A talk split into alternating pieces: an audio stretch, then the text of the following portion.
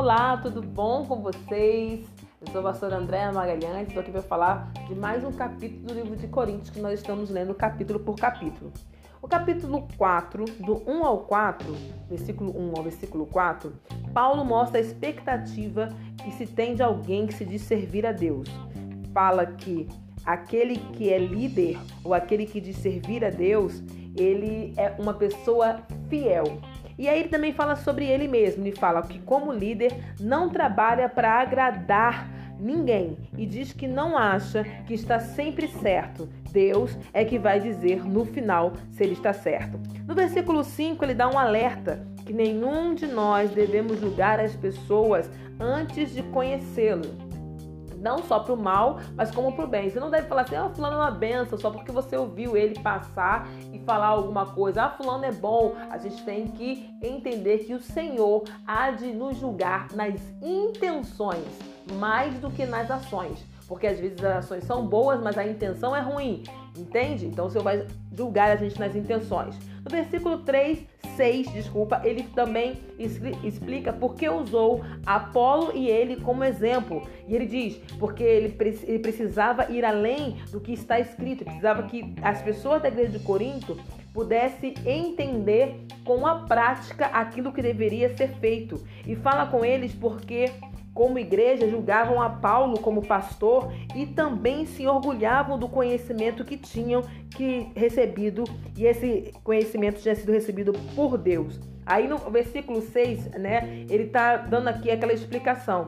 Eles desprezavam a Paulo como pastor, julgavam ele como pastor e também se orgulhavam pouco conhecimento que tinha. Eles conseguiram, tipo assim, conhecer, um conhecimentozinho e aí acharam que podiam ultrapassar a Paulo. E aí ele continua.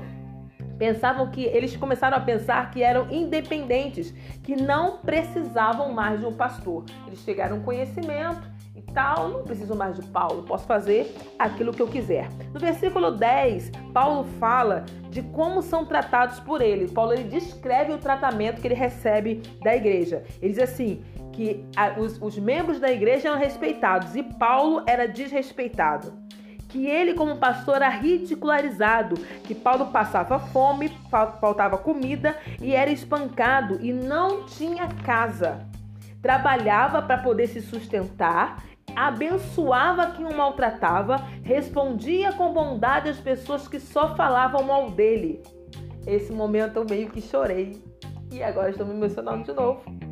Porque ele diz que ele era como pastor tratado como lixo, enquanto pessoas ele fazia de tudo para abençoar pessoas. Versículo 14. Ele diz que não queria envergonhá-los. Ele fala assim: Eu estou escrevendo essa carta e estou fazendo isso com vocês, mas não é para envergonhar, não é para diminuir vocês, é para deixar claro que mesmo que vocês tenham vários professores né? Várias pessoas que vos ensinam nos YouTubes, nos, nas, nas ruas, lá no caso não tinha YouTube, né? Não tinha WhatsApp, mas várias pessoas que vos ensinam, vocês só teriam um pai. Por que, que Paulo fala isso? Porque pai é protetor, provedor e promovedor. Então, você pode ser, aprender coisas com muitas pessoas, mas quem é pai, quem é seu é, líder ou, ou mãe na fé, é uma pessoa que te promove, que te protege e que provê na sua vida. No 17, ele fala o motivo de enviar Timóteo.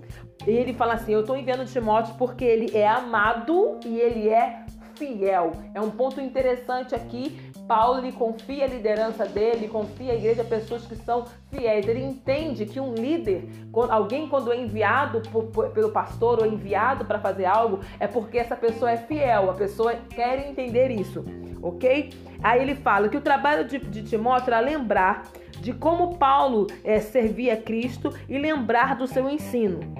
E aí ele diz no 18 que alguns deles eram muito arrogantes e que eles ia, ele ia visitar cada um deles para saber se essa arrogância também tinha parte com o poder de Deus. E ele termina o, o capítulo 4 com uma pergunta: Vocês querem que eu vou até vocês com vara ou com espírito de amor e mansidão? Esse era o apóstolo Paulo, pastor da igreja de Corinto. Daqui a pouquinho eu trago mais para você o capítulo 5.